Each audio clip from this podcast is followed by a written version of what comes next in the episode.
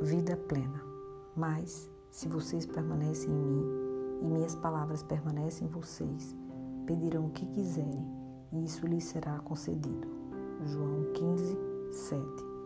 Um cristão deve estar comprometido com uma vida de obediência a Jesus Cristo e todas as soluções possíveis devem ser consideradas à luz das Escrituras, em particular dos ensinamentos de Jesus e seus discípulos. Soluções contrárias à Bíblia devem ser rejeitadas.